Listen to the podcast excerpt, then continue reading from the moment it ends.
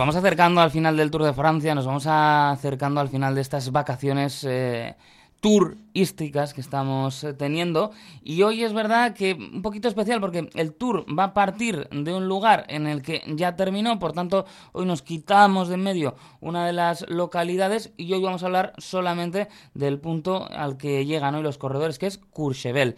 Y como siempre, para hablar de estos lugares y conocer mejor el país vecino, estamos con Amondine Algón. ¿Qué tal? A ver, ¿qué podemos contar hoy de, de Courchevel? Bueno, Courchevel no es una ciudad. Ah, primero lo has pronunciado muy bien. Ahí estamos, a tope. casi, casi. Eh, sería gracioso que el último día no sepa pronunciar París, ¿no? ya lo he dicho en castellano, claro. Sí, sí.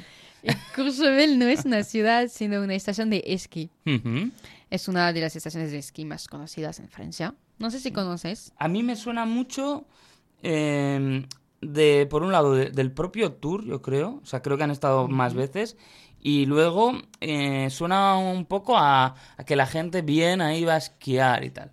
Gente con posible, supongo. Pero eso es lo que me suena, igual no es así. Vale. Y es que no, he entendido.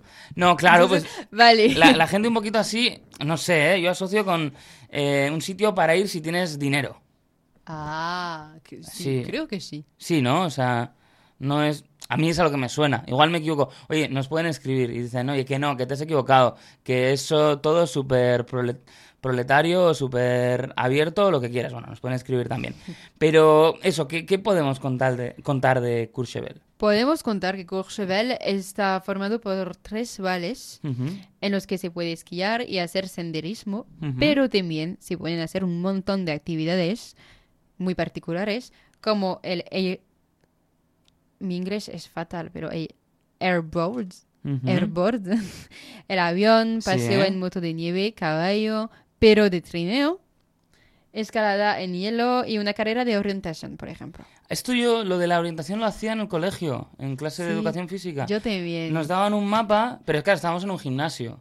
No, no, te ah. orientabas mucho, o en un polideportivo. Pero estaba bien, yo lo recuerdo como algo gracioso que la gente aquí no lo hacía, entonces cuando se lo cuento piensan que me lo estoy inventando, pero no, es verdad.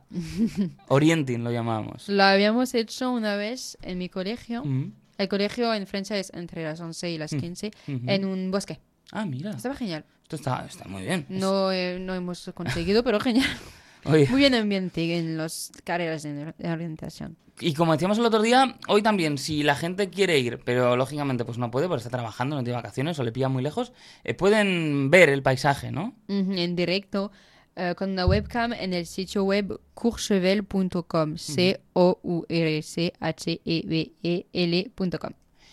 Pues está fantástico y antes de despedirnos en el día de hoy, sí que claro, eh, hay una cosa que, apuntar, porque vamos a seguir hablando contigo, pero ya lo vamos a hacer de otra manera y podemos recomendarle a la gente eh, que te siga en Instagram, claro. Claro, sí, porque yo hago radio también en Francia y entrevistas en español. Sí, sí, he visto también alguna en inglés, o sea que se puede practicar ahí todos los idiomas. Mira, por ejemplo, la gente que esté ahora, ¿no? Que con nosotros ha estado aprendiendo a pronunciar nombres del Tour de Francia. Pues igual quiere ir un paso más allá de Ted de la Course y Arrier du Pelotón o cosas así. Claro.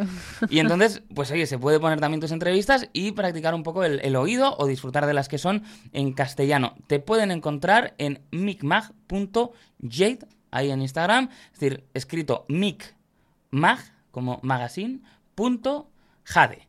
Sí, claro, muy bien. Y ahí lo tienen, entonces ya eh, todo el contenido, además muy trabajado, estoy viendo los vídeos. Qué ricasco. Eh, sí, porque claro, yo sí te enseño, esto es un poco lamentable, pero yo realmente, o sea, no, sé usar muy bien Instagram. De hecho, eh, me lo hice para un concurso. Entonces solo tengo una foto de mi perro con gorra.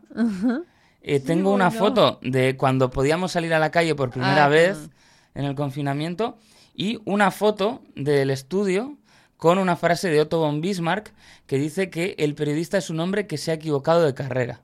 Ah. vale. Ese es el contenido de mi Instagram. Es muy natural, me encanta, porque la gente en Instagram es muy superficial y las cosas naturales son las mejores. Última foto es de mayo de 2020 la última ah, foto que he subido. O sea, y no se me ve la cara en ninguna porque, como digo, una es el perro, no traigo mascarilla y otra es una foto de una mesa. Igual empiezo, pues como voy a meterme más para seguir tu cuenta, pues igual ya empiezo a usar más Instagram. ¿La gente puede seguirte? Claro, eso es. Eh, eh, por la calle, aunque yo estoy más en Twitter, arroba Beinatguti, pero lo importante hoy es tu cuenta, repetimos, micmag, todo junto, punto, jade. Ahí la tienen a Mandina Algón y podéis ver esos vídeos y estoy viendo aquí, jo, pues... Eh, eh, mucha gente top de nuestra cultura, también de la cultura internacional y merece mucho la pena. Es que ricasco. Sorry.